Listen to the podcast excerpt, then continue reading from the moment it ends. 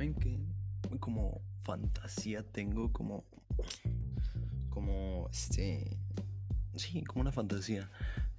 Bueno, a ver, contexto. Una vez me preguntaron qué, qué superpoder me gustaría tener. Bueno, estábamos en una clase y pues mis compañeros dijeron cosas bien básicas de que quiero tener super fuerza, quiero ser invisible, este, quiero volar, clasiquísimo, quiero ser súper rápido. Pero yo, pues, pensé fuera de la caja, ¿no? Como, como siempre.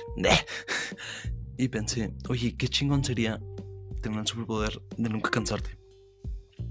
O sea, imagínate tener la, la capacidad de, de, de, nunca cansarte de nada. O sea, serías imparable. No necesitas ningún otro superpoder porque cualquier cosa la puedes conseguir. O sea, Batman te la pelaría, ¿sabes? Todos los superhéroes te la pelarían porque no te cansarías nunca. O sea, no necesitas ser súper fuerte porque... O ni súper rápido porque eventualmente les ganarías, ¿no? Eventualmente es cuestión de tiempo y de preparación. Pero les ganarías porque pues no te puedes cansar, ¿verdad? Ya lo dije y el profesor dijo, ah, nunca lo había pensado y no sé qué. Yo dije, sí, sí, sí, soy muy creativo. Pero sí, imagínense no tener que no tener que descansar nunca, como estar siempre encafinados y que te siga pegando porque luego después de, tiempo ya, ya no te pega. Pero imagínense qué chingón sería, ¿no? Y bueno, antes de continuar después de esta breve introducción en la que pues no hay silla y ando como de aguilita, no, o sea, no, no estoy en la taza, pero siendo como de aguilita. Está medio incómodo, no les voy a mentir. Es que estoy encerrado en, en el closet. Porque, porque pues no quiero hacer mucho desmadre, voy a despertar a toda la gente de aquí. Entonces, pues sí. bueno, este, vamos a lo que vamos porque es lo que venimos y pues qué tal, ¿cómo están? Bienvenidos una vez más a un nuevo episodio de What Doesn't Kill You. Y en el episodio de hoy vamos a hablar del ocio y el descanso. Porque como les decía, es un superpoder y es una fantasía que tenga superpoderes naturalmente porque nadie tiene este, que nadie, que no me pudiera cansar, o sea, andar siempre encafinado. Desgraciadamente, y a pesar de los intentos que se hicieron como en los años 40 para crear soldados incansables en la Segunda Guerra Mundial, pues no se puede, ¿verdad? Estamos obligados por naturaleza a cansarnos y a descansar. Nuestro cuerpo genera radicales libres de ATP, funcionamos a base de ATP, si no el ATP pues es básicamente esta molécula que es generada a base de los carbohidratos que son básicamente el azúcar. Este, ahí dicho de una manera muy, muy grosera. Y de oxígeno. Entonces nosotros, los animales, porque sí, nosotros somos animales, los humanos también somos animales, unos más que otros, pero todos somos animales. Y los animales generamos el ATP a base de la respiración y los carbohidratos, básicamente. Entonces, cuando se utilizan estos ATPs, generan ciertos radicales libres. Y dichos radicales son los que te provocan la sensación de, cansancio, ¿no? Lo que hace el café es, pues, como inhibir, estorbar las, las vías neuronales que tienen los pues las vías que transportan la sensación de cansancio y las inhibe de tal manera que no es que el café te dé energía. O sea, sí se dice porque nadie te va a decir, ah, es que inhibe la sensación de. No, no, no. Te dice energía porque es lo más fácil, ¿no? También las bebidas energéticas pues tienen un chingo de cafeína y es lo que te prende, ¿no? Pero no es que te dé energía, porque la energía en realidad te la dan los carbohidratos. Y sí, básicamente. Pero lo que te da es evitar la sensación de cansancio. Por eso, cuando te echaste un café y, y se te pasa el efecto, después de haberte lo tomado te sientes más cansado porque tienes el, por así decirlo, el estrés acumulado de no haber descansado todo ese tiempo porque estuviste inhibido. No te sientes cansado, pero en realidad sí te estás cansando, ¿no? Entonces, pues sí, necesitamos descansar. Y no solo hablo de dormir, que es una parte muy importante. Y claro que vamos a hablar en este episodio acerca de dormir. Me encanta dormir, es de mis profesiones favoritas. Yo me dedicaría a probar colchones, la neta. Estaría muy cool. Muy, muy chingón de que un colchón y así. Este, patrociname el colchón. Necesito dinero, güey. Pero sí, uno necesita descansar. Y te digo, no solo descansar de, dormir, sino descansar de la vida, de, la existencia. Este fin de semana me fue un ranchito y la verdad me la pasé muy bien. Pero por alguna extraña razón, me cansé de ir al ranchito, ¿sabes? O sea, llegué a mi casa bien madreado. Y, y es anti-intuitivo que vas a un lugar a descansar y regresas más cansado, ¿sabes? O sea, es decir, no sé si has tenido la fortuna de salir de tu de tu ciudad y has estado en otros lugares en viajes, pues por lo menos por carretera de varias horas y de regreso te sientes muy cansado. La verdad es que no puedo decir por qué es eso, pero sin duda nos pasa a todos. Y pues sí, es extraño, ¿no? Cómo nos cansamos del descansar. También resulta que, cuando duermes mucho, también empiezas a generar radicales libres y por eso te sientes cansado si dormiste unas 12 horas, ¿no? Por eso también dormir de más está mal. Y como les digo, en este episodio vamos a hablar, aparte de dormir, del ocio, ¿no? De las, las, actividades lúdicas y por qué son tan importantes no ser siempre productivos, porque en las en los sitios o tendencias mainstream de la motivación y la inspiración, usualmente nos topamos con chingos de cuentas de gente que dicen, este, dormiré cuando esté muerto. Y es como, güey, pues, sí, güey, pero ¿por qué tienes tanta prisa, sabes? Y, por ejemplo, esas tendencias de dormir 5 horas al día, yo la neta no estoy totalmente a favor. O sea, hay gente que necesita menos sueño para dormir, pero, uno, yo no podría dormir 5 horas al día. La neta, no tengo la capacidad. Y segundo, no se me hace lo más inteligente. Tenemos que dormir 8 horas. Más o menos 7, 8 horas por, por razones, ¿no? No, no es como que. No es como que lo inventamos. Pero la sociedad nos dice que seamos productivos. Al mismo tiempo que nos pone un chingo de trampas para ser productivos. Está chistoso. Sí, la vida es muy contradictoria pero nos exigen que nos vayamos más de la cuenta. Y es algo que ocurre mucho en los países asiáticos, ¿no? Que la gente se, se mata de trabajar.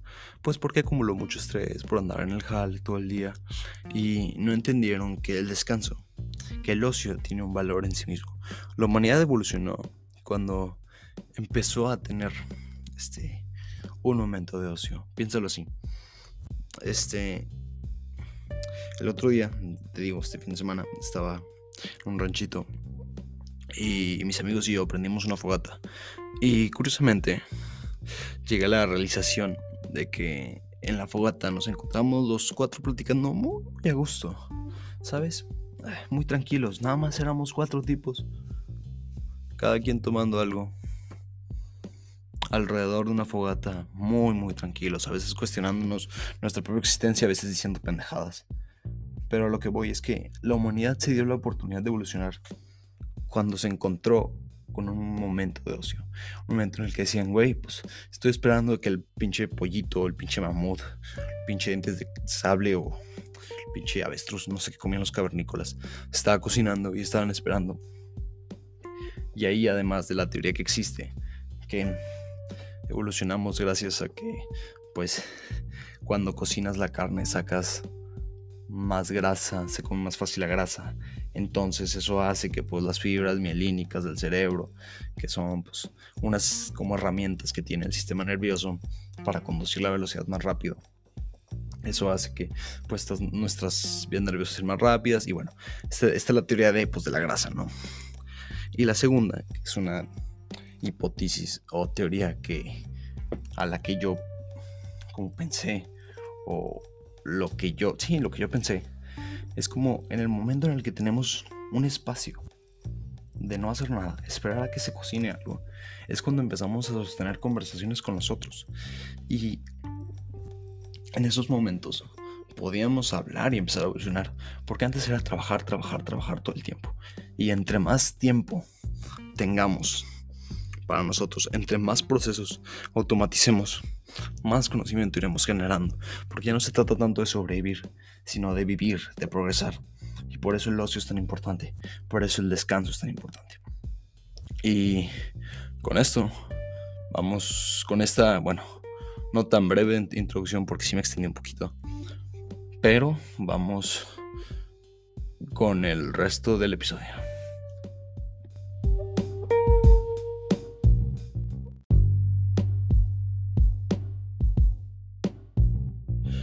Bueno, y pues para entender mejor el concepto de ocio, me escucho mormado, banda. Siento que. Siento que me escucho más mormado. ¿No? Bueno, X. Este, para entender bien el, concepto de ocio, primero hay que eliminar, delimitarlo, definirlo, ¿no? Y para eso vamos a ir a la definición de la Real Academia Española. Y aunque muchas veces, o bueno, algunas veces, mejor dicho, no estoy de acuerdo con sus definiciones porque son simplistas a mi punto de vista. Porque bueno, precisamente el objetivo de la Real Academia es condensar todo el español posible para que sea entendido por la mayor cantidad de hispanohablantes del mundo, ¿no? Entonces, vamos con las definiciones de ocio según la RAE, que son cuatro. Primero, es la cesación del trabajo, inacción o total omisión de la actividad. La segunda es el tiempo libre de una persona. La tercera definición vendría siendo diversión u ocupación reposada, especialmente en obras de ingenio, porque éstas se toman regularmente por descanso de otras tareas. Y la cuarta, obras de ingenio que alguien forma en los ratos que le dejan libres sus principales ocupaciones. Ok, muy bien. Bueno, empezamos. Ya que entendimos las definiciones, yo podría, personalmente definiría el ocio como cualquier actividad, entre comillas, menos exigente, porque hay que matizar qué consideramos exigente, porque pues este depende mucho de a qué te dedicas tus principales horas de trabajo. Por ejemplo, si eres un estudiante o trabajas en algo que requiere nivel intelectual, una especie de reposo sería ir a caminar por el parque. O ir a, no sé, hacer ejercicio, sería una especie de ocio. Al contrario, si trabajas en el campo o tu ocupación principal, la que te da el pan, por así decirlo, es una actividad física. Una actividad, por ejemplo, jugar un juego leer un libro o algo así sería pues una actividad de ocio, ¿no? Entonces la, verdad es que varía mucho. Pero lo que estamos de acuerdo, por así decirlo, la RAI y yo, es que en los tiempos de ocio, como te había explicado, se empiezan a crear las ideas. Y es ahí donde radica la importancia de tener un tiempo libre. El, te decía, el, mito o la idea esta de que no hay que tener tiempo libre también es una especie de trampa por así decirlo, en que estamos obligados a ser productivos todo el tiempo. No, no somos productivos, no, no nacimos para ser productivos. Es decir, a todos nos gusta ser productivos, pero no necesariamente es algo que tienes que hacer. No eres mala persona por no ser productivo todo el tiempo. No, no hay que ser productivo todo el tiempo. Sé, que no, no va a ser algo que escuches en estos, en estos canales de motivación pero pues así es What Doesn't Kill You, es un poquito, es un poquito distinto. Y cuando te intento decir que no seas productivo todo el tiempo, no, no, no quiero decirte que estés haciendo nada. Y está bien no hacer nada por un tiempo. Pero de cierta forma tienes que aprender a divertirte en tu ocio. Porque hay de ocios a ocios. Ya te he platicado de, de esto antes. No, no es, no es para nada lo mismo invertir tu tiempo en una actividad que en otra. Entonces, sí, es difícil de, de congeniar estas dos ideas porque, bueno, la verdad es que en mi cabeza a veces también tiene como cierta disonancia cognitiva, pero no hay que ser productivo todo el tiempo, sino cuando te digo productivo, te intento decir que no hay necesidad de andar generando, entre comillas, dinero, ingresos, sino que puedes divertirte o ser, entre comillas, productivo de otras maneras que no sean, pues, laborales, por así decirlo. Entonces, está bien que tengas tus tiempos, tu momento, para divertirte, para relajarte, para, para, entre comillas, ser tú mismo, ¿no? Entonces, a donde voy con esto es que el tiempo de ocio se puede gestionar de formas distintas y no es lo mismo un tiempo de ocio que lo dedicas a hacer una actividad que te deja tan poco a una actividad que te deja más. Yo sé que, que ya estás harto seguramente si conoces el canal de que yo despotrique contra las redes sociales y la verdad es que soy usuario de las mismas y que, y que seguramente tú tengas varias de ellas. Por ejemplo, TikTok, este, para mí ya, ya, ya, se la saben, pero lo voy a tener que volver a decirlo, tengo que decir otra vez porque, porque neta estoy muy en contra de eso. No, no te da lo mismo, no, es decir, si vas a tener una actividad ociosa, que está bien, por lo menos busca una que sea entretenida. Por lo menos busca una que sí que sí sea que sí requiera un poco de habilidad de tu parte.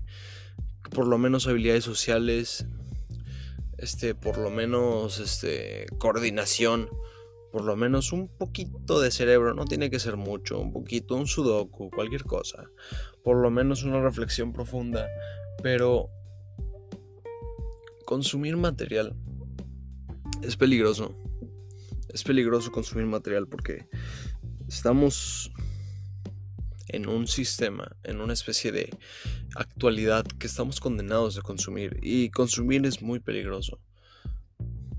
Es decir, si tú te vuelves consumidor, dejas de pensar en nuevas ideas y te vuelves una especie de receptor de ideas de alguien más y empiezas a consumirlas, y hacer lo de ellos y, digo, todos somos parte de los demás y cada quien tiene su, su especie de, de, idea compartida con otro y le agarra un pedacito acá y otro pedacito acá.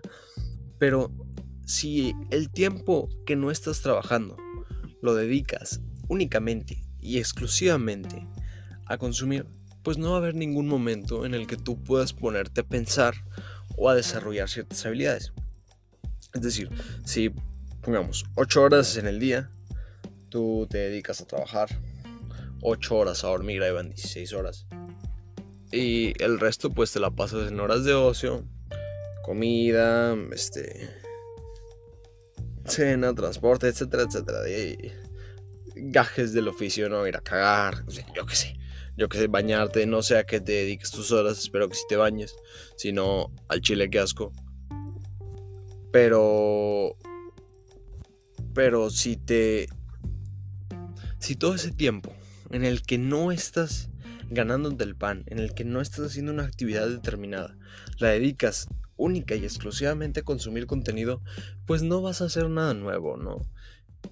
Y por eso el ocio también puede ser algo fructífero. No, no voy a decirte productivo porque te digo que yo relaciono más la palabra productivo con esta especie de de idea que se tiene, o no tanto yo, sino se tiene como esta idea en el, en el, en el, ¿cómo se dice? En el gremio este, de la motivación, del productivo de generar ingresos hasta con respirar o yo qué sé. Y, no, a, decir, voy a decir fructífero, porque fructífero se me hace que es una palabra que abarca más que productivo, es como más variado, ¿no? Entonces, hasta el tiempo de ocio puede ser fructífero para ti. No necesariamente tienes que ganar dinero, pero puedes reforzar otras habilidades. Y te digo, ser un consumidor siempre no te permite desarrollar ciertas habilidades sociales, conductuales, cognitivas, de coordinación, este, etcétera, etcétera, etcétera, muchísimos etcétera, este, artísticas, yo qué sé. Por ello, es importante que busques lo que se dice entre comillas, un hobby que es pues es una actividad lúdica, por así decirlo, en, el que, en la que inviertes su tiempo, que no estás tratando de hacer tus responsabilidades más importantes que te permiten pues mantenerte, por así decirlo, en la situación en la que ahorita estás presente. Por ejemplo, si eres un panadero haciendo pan, si eres bombero, pues apagando incendios, etcétera, etcétera, etcétera, etcétera. Hay muchos etcétera, ¿no? Por ello, este, yo dedicaría y te recomiendo que dedicaras tu tiempo de ocio a actividades, te digo, fructíferas, no necesariamente productivas monetariamente hablando. No hay necesidad de hacer dinero siempre. Está bien si, si quieres hacer dinero en tus actividades fructíferas en tu tiempo de ocio, pero si no quieres, no pasa nada. O sea, está bien. No hay que ganar dinero hasta con respirar. No pasa nada. No pasa nada. Y sí, deja tu tiempo a actividades más fructíferas que solo consumir. Empieza a hacer algo. Al chile es mucho más gratificante que solo dedicarte a ser un mero espectador de lo que ocurre en el mundo.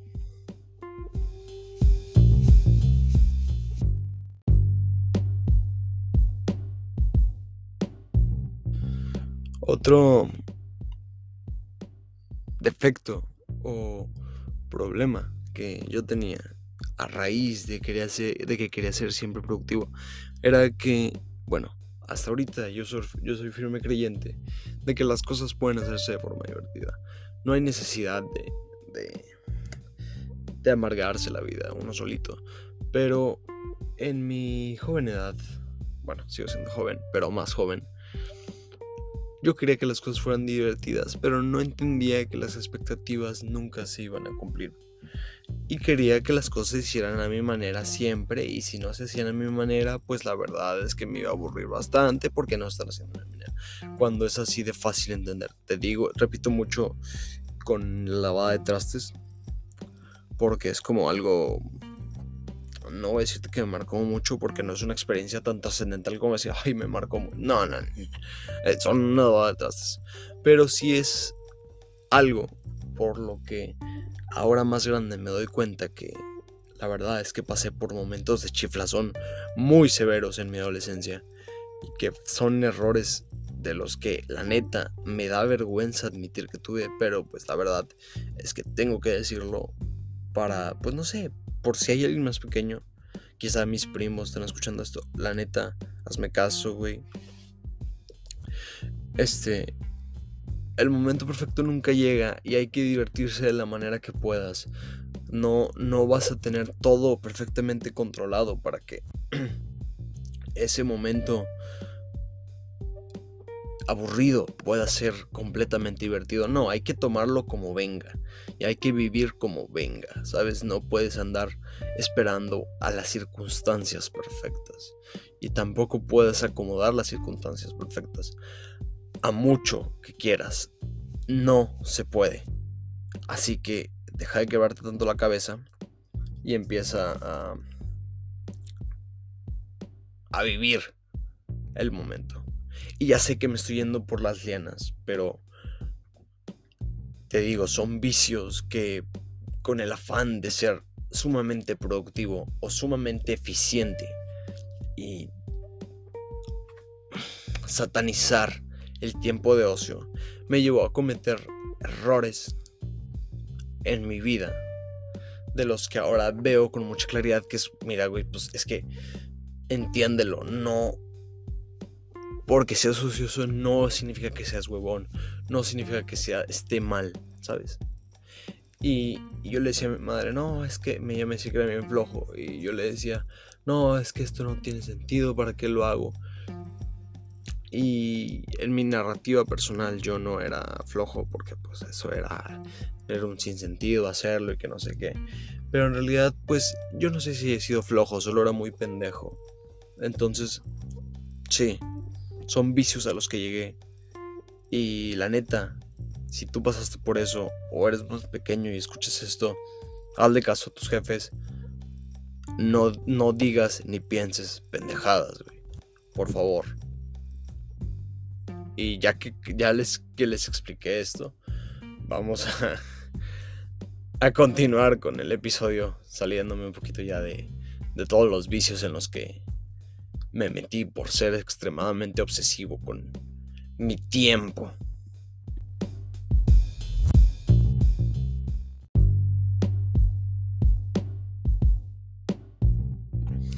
Y cuando te digo que no seas productivo, a ver, reitero en este punto, porque se me hace que es importante matizarlo, ¿no? Sí, es algo extraño que te diga un canal que se autodenomina de autoayuda y motivación.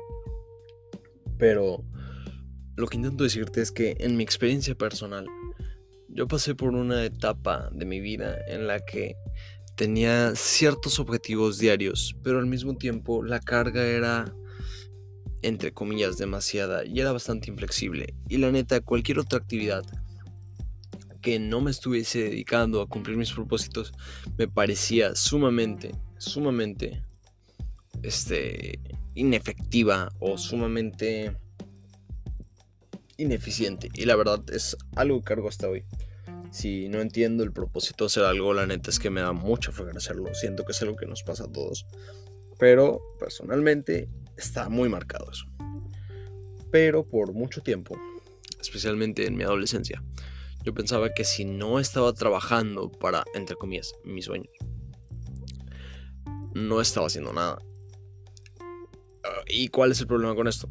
Que cualquier otra actividad, como, yo qué sé, lavar los trastes o algo así, no fuese una actividad que me estuviese conduciendo a eso, era una actividad improductiva.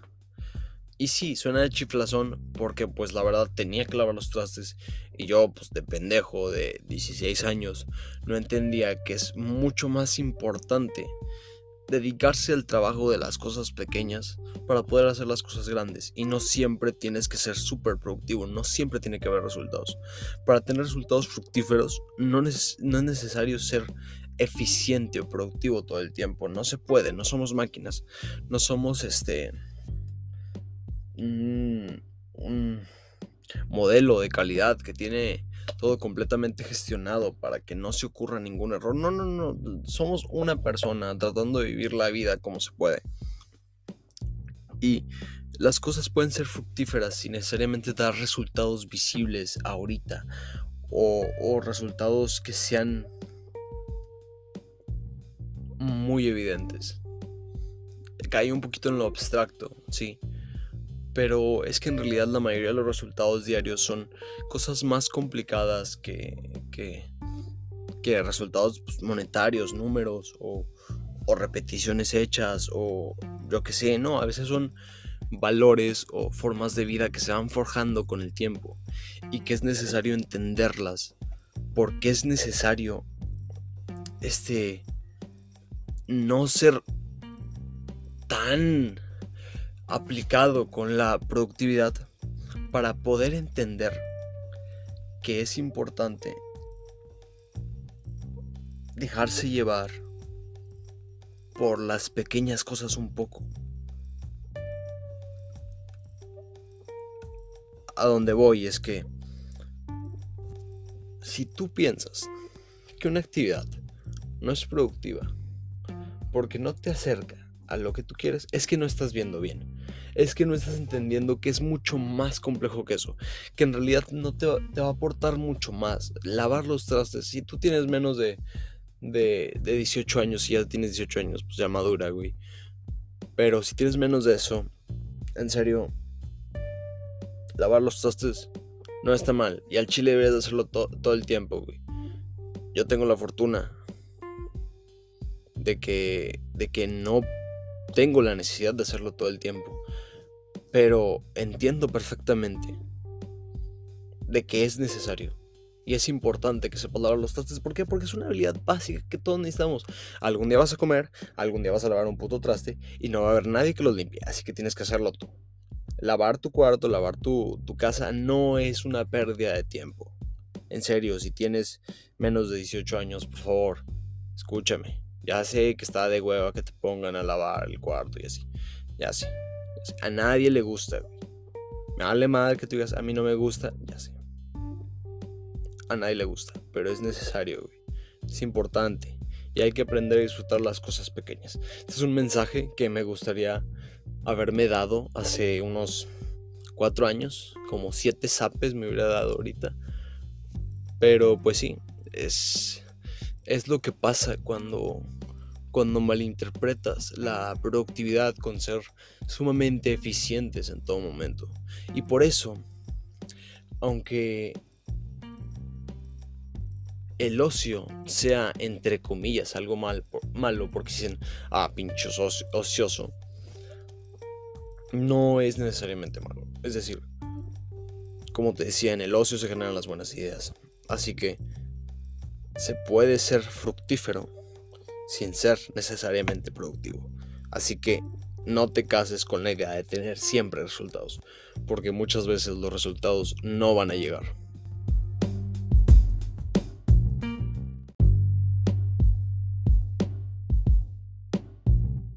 Y por favor, espero que se me entienda. El trabajo es importante, el trabajo es lo que nos da sentido a nosotros.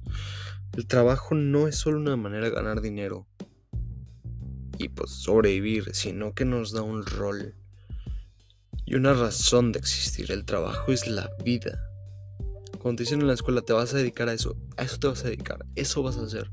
Esa es la parte que espero que tú y que no hayas tenido que tomar esa situación por factores externos, hayas decidido para aportar a la sociedad. Por eso es importante el trabajo. Y como te digo, igualmente es importante el tiempo de ocio. Porque el tiempo de ocio es el momento, reitero, lo voy a decir siempre y lo voy a seguir diciendo, en el que se generan las ideas. El momento en el que los genios nacen. Isaac Newton estaba tirado, se le cayó una pinche manzana y se dio cuenta de la gravedad existía. No estaba chingándole, no, estaba haciéndose pendejo. Estaba haciéndose pendejo. Entonces, el tiempo de ocio es momento para reflexionar, es momento para ser introspectivos y es momento para analizar. Y somos humanos, analizar es parte de nuestra naturaleza. Quizá es algo que venga del lenguaje, yo creo que sí, no estoy seguro. Pero el tiempo de ocio es tan relevante como el trabajo y hay que saber llevarlo, cada uno a su tiempo. No intentes ser ocio en el trabajo, te va a salir del culo. No intentes ser productivo, ya, ya les expliqué mi definición de productivo, en el tiempo de ocio, te va a salir del culo. Y hay otra tendencia que me desespera muchísimo y es la de, la de dormiré cuando cuando esté muerto o la de mientras tú duermes yo trabajo en mis sueños y es como, o sea, si duermes 17 horas al día, todos los días, o sea, revísate, güey. Si duermes de que 10 horas al día todos los días, seguramente tienes alguna condición, quizá apnea del sueño, en la que no estás durmiendo de manera correcta y estás alargando el sueño. Y por eso, este, se te hace mucho más difícil mantener un estado de sueño profundo por largo tiempo y por lo tanto tu, como es menos en calidad tiene que ser más largo y para compensarse y así, ¿no? Es decir, si todos los días te duermes muchas horas y no haces nada en tu día, pues ahora sí estás siendo bastante flojo, ¿verdad? Pero si tú te dedicas a trabajar y te duermes tus ocho horitas al, al día, duermes tus 8 horitas y le dedicas a chingarle tus 8 horas al día, ya lo hiciste, güey. O sea, no hay necesidad de ser este productivo mientras duermes o, eficiente. No, no es una obligación. No, no es necesario. Y, y te digo, hay gente que, que sigue esta tendencia de, de me voy a dormir 5 horas y a mí Digo, me encantaría poderme despertar a las 5 de la mañana. O a las 6, ponle. Se me hace más natural. A las 6, pero dormirme a las 10, ¿sabes? O sea, dormir 8 horas para mí sería lo mejor. Y por eso no me entra en la cabeza. Como hay gente que recomienda dormir pocas horas. Y es que es sumamente improductivo. Es, perdón, perdón, sumamente improductivo, se me hace se me hace está contradictorio con lo que te llevo diciendo. Sumamente pendejo eso. Porque porque no sé, intenta no dormir. Yo a mí me pega mucho no dormir, quizá por mi condición. Pero no dormir, en serio, si duermo 5 horas al día ando valiendo madre. O sea, en serio, estoy mal. Casi no tomo café yo, solo en situaciones, no sé, parciales que lo ameriten para usar pues la droga de la manera que se debe de, o sea, para utilizar la droga, te digo. Pero, madres, ¿en qué estaba? Mm, ah, sí que tienes que, que no entiendo cómo hay gente que le gusta dormir de que 5 horas al día. Es como, güey, es muy tonto. O sea, porque está siendo muy poco eficiente. No sé si has intentado dormir 8 horas y a la mañana siguiente sentirte completamente capaz de todo. Y es mucho más fácil vivir así. E incluso te aseguro que si pones una persona que durmió 5 horas con una de 8, la de 5 va a empezar a trabajar antes pero la de 8 va a empezar a trabajar después y los dos van a hacer exactamente el mismo trabajo y los dos van a ser igualmente eficientes, solo que uno se está, se está acumulando estrés, no está descansando como Dios manda y el otro sí. Entonces dormir 5 horas no sirve de nada, no sirve de nada porque luego no es ahorita, tal vez no se vea tan evidente ahorita porque, no sé, los humanos somos pendejos y no alcanzamos a, ver las circunstancias que están tan lejos, son como más abstractas y tendemos a pensar que si los efectos no son inmediatos, no existen, como fumar o el alcohol, ¿no?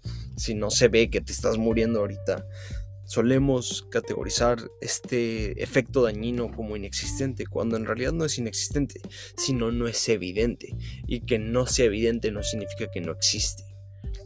Entonces, sí, por favor duerme, güey. Y también es un consejo que me, que me doy a mí mismo. Es importante dormir. Y la verdad es que yo llevo ya varios meses con el, con el horario bien pinche trastornado ya es la una de la mañana y la verdad es que, bueno, sí me despierto como a las 9, más o menos, más o menos, dependiendo de, de, de la hora, ¿no? A la que duerma. Pero lo mejor sería dormir en la noche y despertar de día. Así debe ser. ¿Y por qué te lo digo? Pues porque tenemos un ciclo circadiano que ahorita mismo te lo voy a explicar y te voy a tratar de hacer entender la ciencia detrás del descanso y de tu día a día.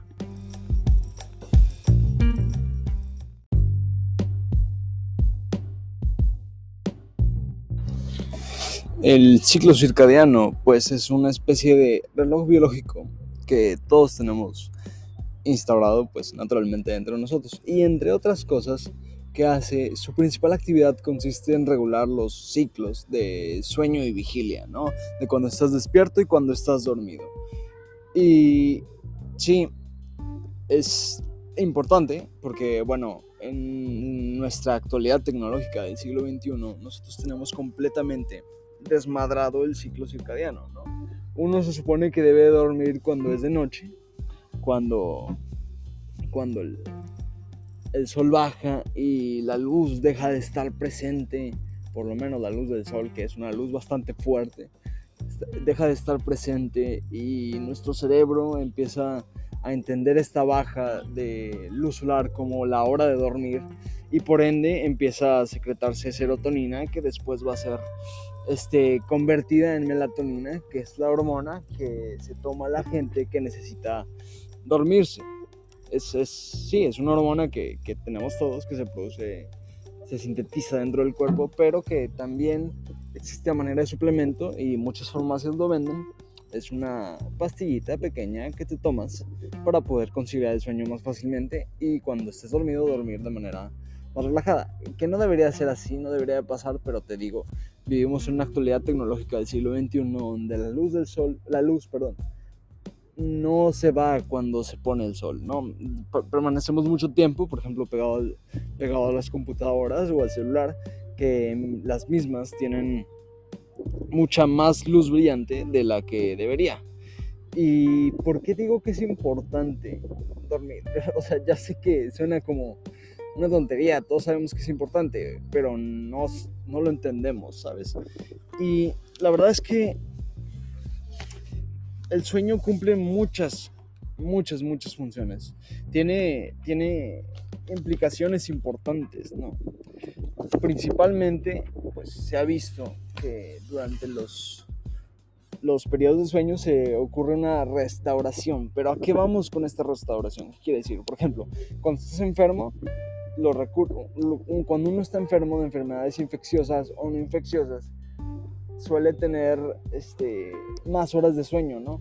Porque, porque es una manera en la que el cuerpo decide destinar todos los recursos necesarios para completar la tarea de defender al cuerpo, ¿no? El sistema inmune y todos los recursos se van hacia esa actividad, que es defenderte. Pero sí, tiene, tiene otras funciones importantes. Por ejemplo, se ha postulado que el sueño sirve para, primero, la madurez nerviosa, la facilitación del aprendizaje o la memoria. No sé si has estado en una ocasión en la que has pues, estado privado del sueño y, seguramente has, vivido la has estado presenciado la torpeza que, conlleva estar este, en vigilia por un largo tiempo. Pero incluso llegas a tener irritabilidad o estados psicóticos de aquellas personas que han logrado tener que no, han logrado conciliar el sueño después de mucho tiempo, se vuelven irritables y te digo, pueden llegar a estados psicóticos después de mucho tiempo.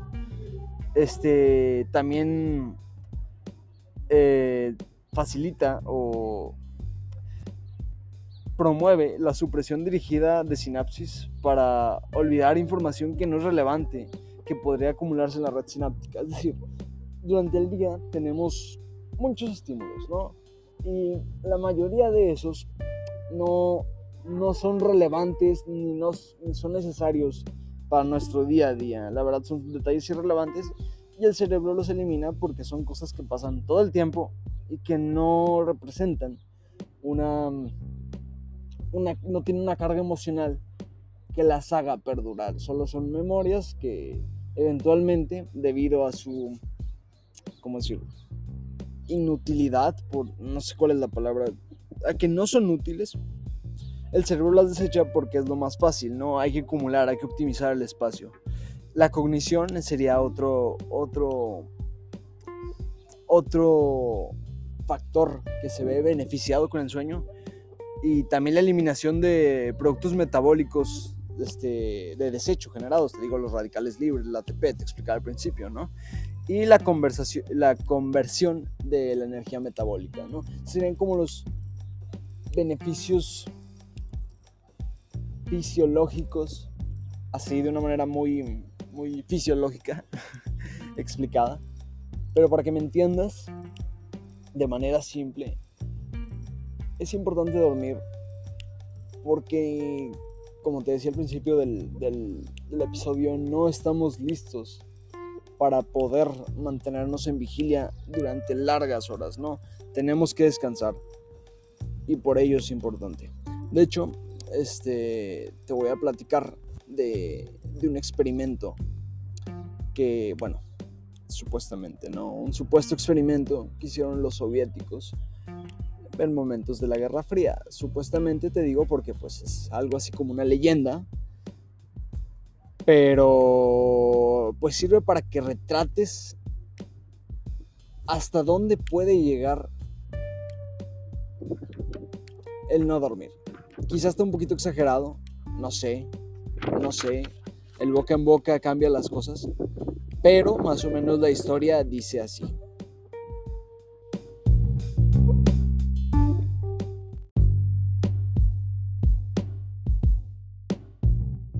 Bueno, sí, este experimento, cabe recalcar que, pues, es más como para retratar la falta de sueño, pero la verdad es que es poco fiable, ¿verdad? Entonces, Pero bueno, se los voy a contar nomás por los loles y por contenido.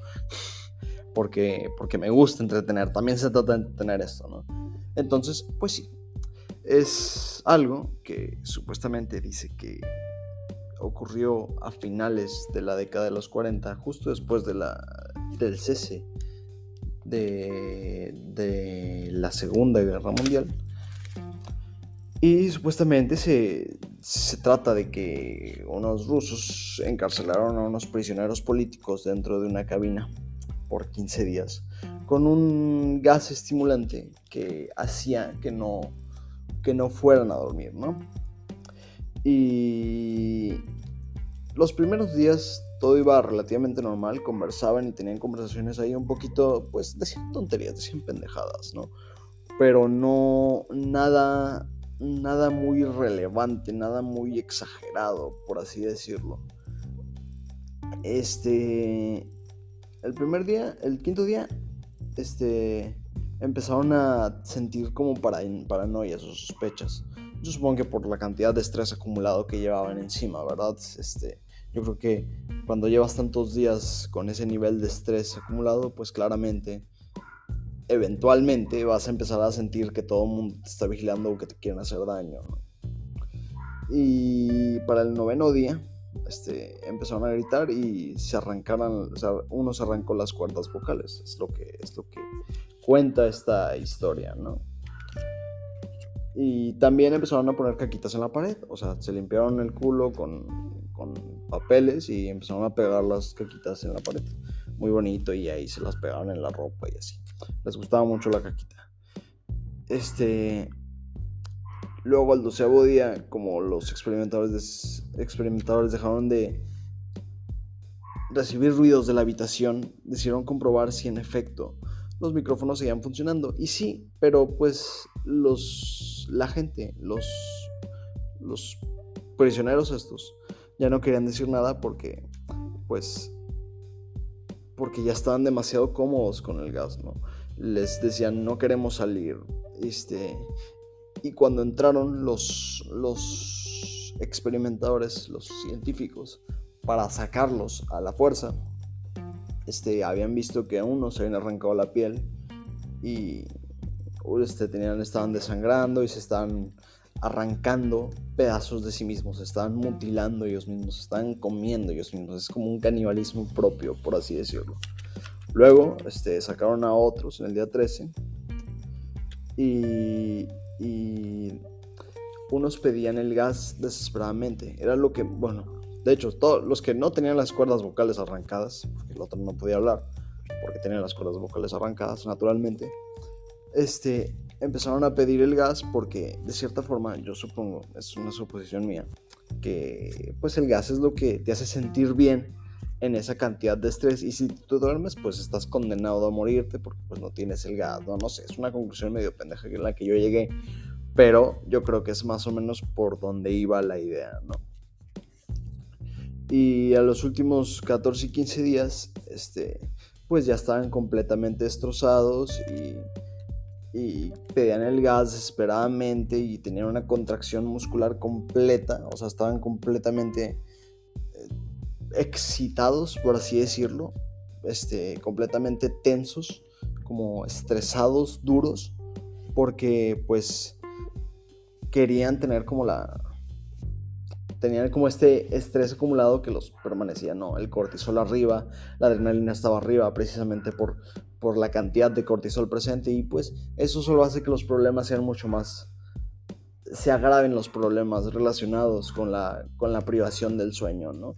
El cuerpo entra como en un estado de, de supervivencia, porque pues, si no te has dormido tiene que ser por una razón factible, ¿no? No es porque, o sea, es lo que, por, porque te gusta, ¿no? Y digo, hay gente que sí le gusta, están enfermos, yo creo, pero, pero en teoría no debería pasar.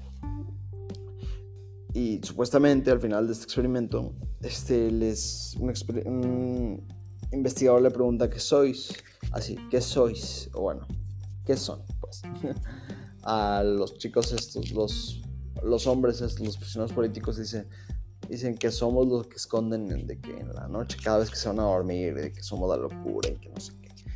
Pero pues sí, les decía, este es como una especie más para retratar de los efectos del sueño, pero este también hay otros relatos que pueden ser mucho más precisos a la hora de compartir lo que ocurre cuando no te duermes.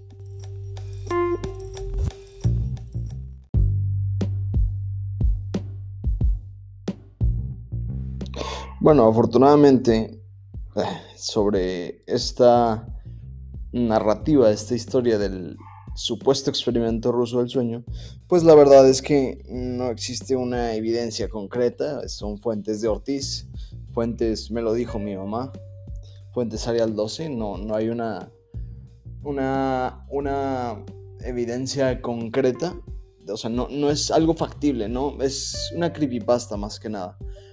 De lo que sí tenemos más certeza es de otro experimento similar ocurrido por la década de los 60, que fue un chico de como 20 años, que estudiante de Stanford, de la Universidad de San Diego, ¿no? que quería pues tener un experimento en el que pasaría 11 días sin dormir. Y de hecho ya habían habido otros momentos en los que otras personas se, habían aventado esa cantidad de días o una cantidad de días más grande sin privadas del sueño, ¿no? Pero lo curioso de Randy, Randy Garner, así se llamaba este chico, era que era el primero en hacerlo con, con clínicos, con médicos especialistas que estuvieran al tanto de su salud física y mental.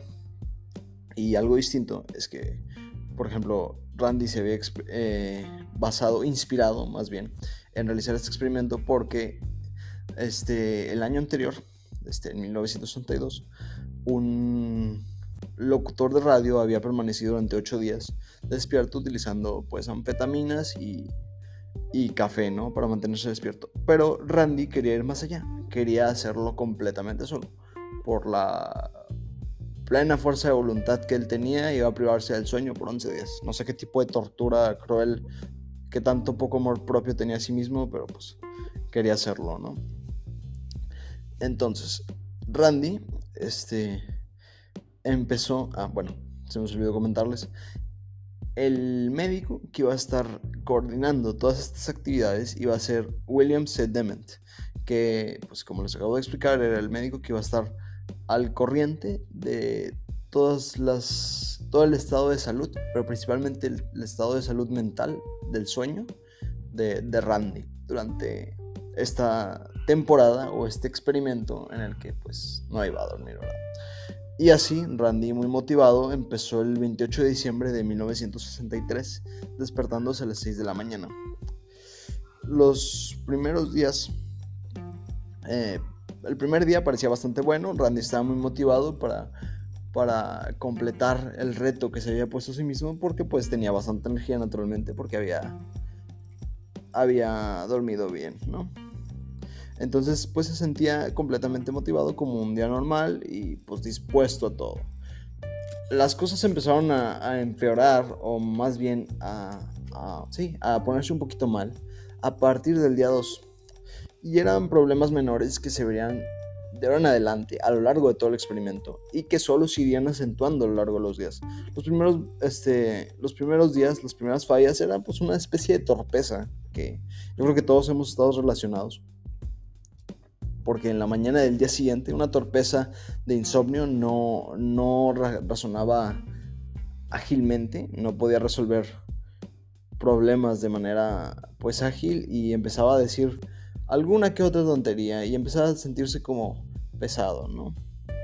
No podía pensar bien y tenía como una sensación de mm, como si una nube estuviera en tu cabeza, ¿no? Como como si no pudiera no sé, una especie de sentimiento en el que nada es claro y no podía no podía procesar la ¿cómo te digo? La los pensamientos rápido. Y luego al tercer día, pues todos estos perks, ¿cómo se diría? Estas, estas deficiencias que tendría en el día 2, pues son exactamente las mismas, pero cada vez se van haciendo más fuertes. Por ejemplo, en el día 3 empezó a experimentar pues una vista borrosa. No sé si les ha pasado, pero yo siempre siento que cuando no duermo, lo peor que me cuesta, una de las cosas que más me cuesta es ver. Se los juro que no sé, no sé por qué tenemos que cerrar los ojos. O sea, sí puede ser por la melatonina y cosas así. Pero yo siento, yo pienso que ver es algo que nos consume muchos recursos. Porque piénselo así este, otros sentidos son más simples y la verdad es que el ojo es un órgano muy complejo y es un sentido muy simple. Por eso mismo, no creo que Randy haya pasado por este proceso de razonamiento, principalmente, bueno, no sé, quizás sea tonto, no sé, quién se va a torturar, torturar a sí mismo, sí puede ser medio tonto el Randy, pero empezaba a, a guiarse por otros sentidos mucho más básicos, principalmente el tacto, ¿no? El tacto no, no es tan complejo con la vista, como la vista, nada más es pues sensaciones directas con sensores, básicamente, pero no es tan complejo. Entonces empezaba a dejarse llevar por el tacto porque es una manera, como te digo, más barata de, de ponerse en contacto con el mundo y no requiere tanto esfuerzo. Luego, al, al cuarto día, el día 31, ya no tenía, pues ya no podía concatenar palabras de manera correcta y tener una conversación coherente. Empezaba a decir muchas tonterías. Y sobre todo, no podía concentrarse en realizar una actividad concreta. Ya empezaba a delirar un poco, porque además, este, comenzaba a decir contra, le empezaba a decir a los, a los médicos que estaban al pendiente de él que, que que empezaba a ver una especie de demonios en sus ojos que le decían duérmete, duérmete, duérmete. Era lo que pues, este, este muchacho reportaba, ¿no? Empezaba a tener como cuadros de psicosis y así. Y también empezó a tener pues paranoias y alucinaciones en este, en este cuarto día. Este, en el quinto día empezó a pasar algo muy chistoso, que pues las alucinaciones se acentuaron y empezó a decir que las que las... ¿Cómo se dice?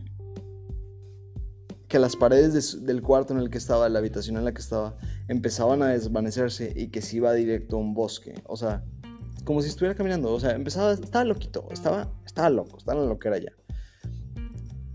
Y también empezaba a decir que él era un, un, jugador muy, un famoso jugador de, fútbol americano que estaba en un experimento. Ya empezaba a decir puras babosadas.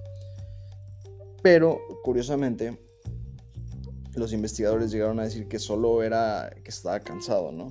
Porque extrañamente consiguió ganar un partido de paintball a, uno de los, de los médicos que están ahí y pues consiguió, consiguió ganarle. Bueno, también tiene que ver con azar ese juego, ¿no? Sí es como un poquito de habilidad, pero también tiene que ver con azar, así que posiblemente tenía mucha suerte.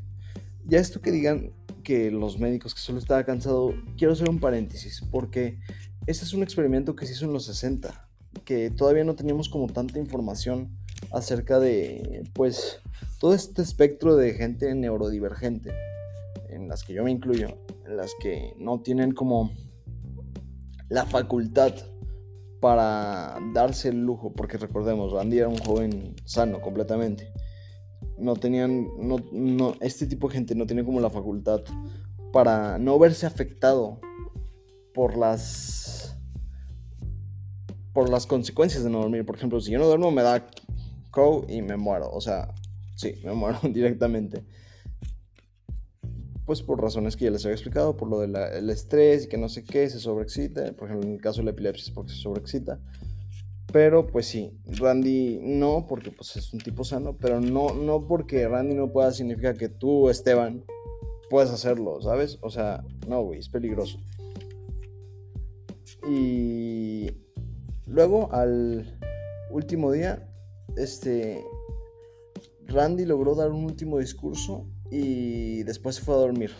Y durmió durante dos días. Dos días en los que permaneció completamente dormido y ya después de eso se recuperó. Concretamente, Randy pasó 264 horas y 25 minutos en vigilia sin dormir. Y la neta, eso es demasiado banda. Yo, yo, con, yo con seis horas diarias me estoy muriendo. Pero pues sí, espero que con esto les haya quedado claro que tienen que dormir. Porque como les decía, en, en esto, en la motivación, muchas veces nos decimos, dormiré cuando esté muerto. Y es como, pues qué prisas, güey, tienes de dormirte, ¿sabes? De, de morirte, perdón. Es como, tienes que dormir, o sea, no puedes no puedes privarte del sueño, es muy importante, el sueño es sagrado. En otras culturas se veía como el sueño el momento en el que ibas a, visitar a los dioses, ¿no? A tener como un contacto espiritual. Y no sé si realmente sea espiritual, pero sin duda es fundamental para que no te mueras. Y también no es necesario ser productivo todo el tiempo, porque tenemos como esta idea de que, bueno, en la modernidad, que tenemos que ser productivos en todo instante, cuando en realidad es que no, y hay momentos en los que podemos dar ocio. Y el que te diga lo contrario es un pendejo. Entonces sí, espero que por favor consideren tomar un descanso cuando están estresados, porque es más importante saber cuándo hay que trabajar y cuándo no, que trabajar muy duro o no. Y pues sí, esto ha sido todo por el episodio de hoy y nos vemos a la próxima. Chao, chao.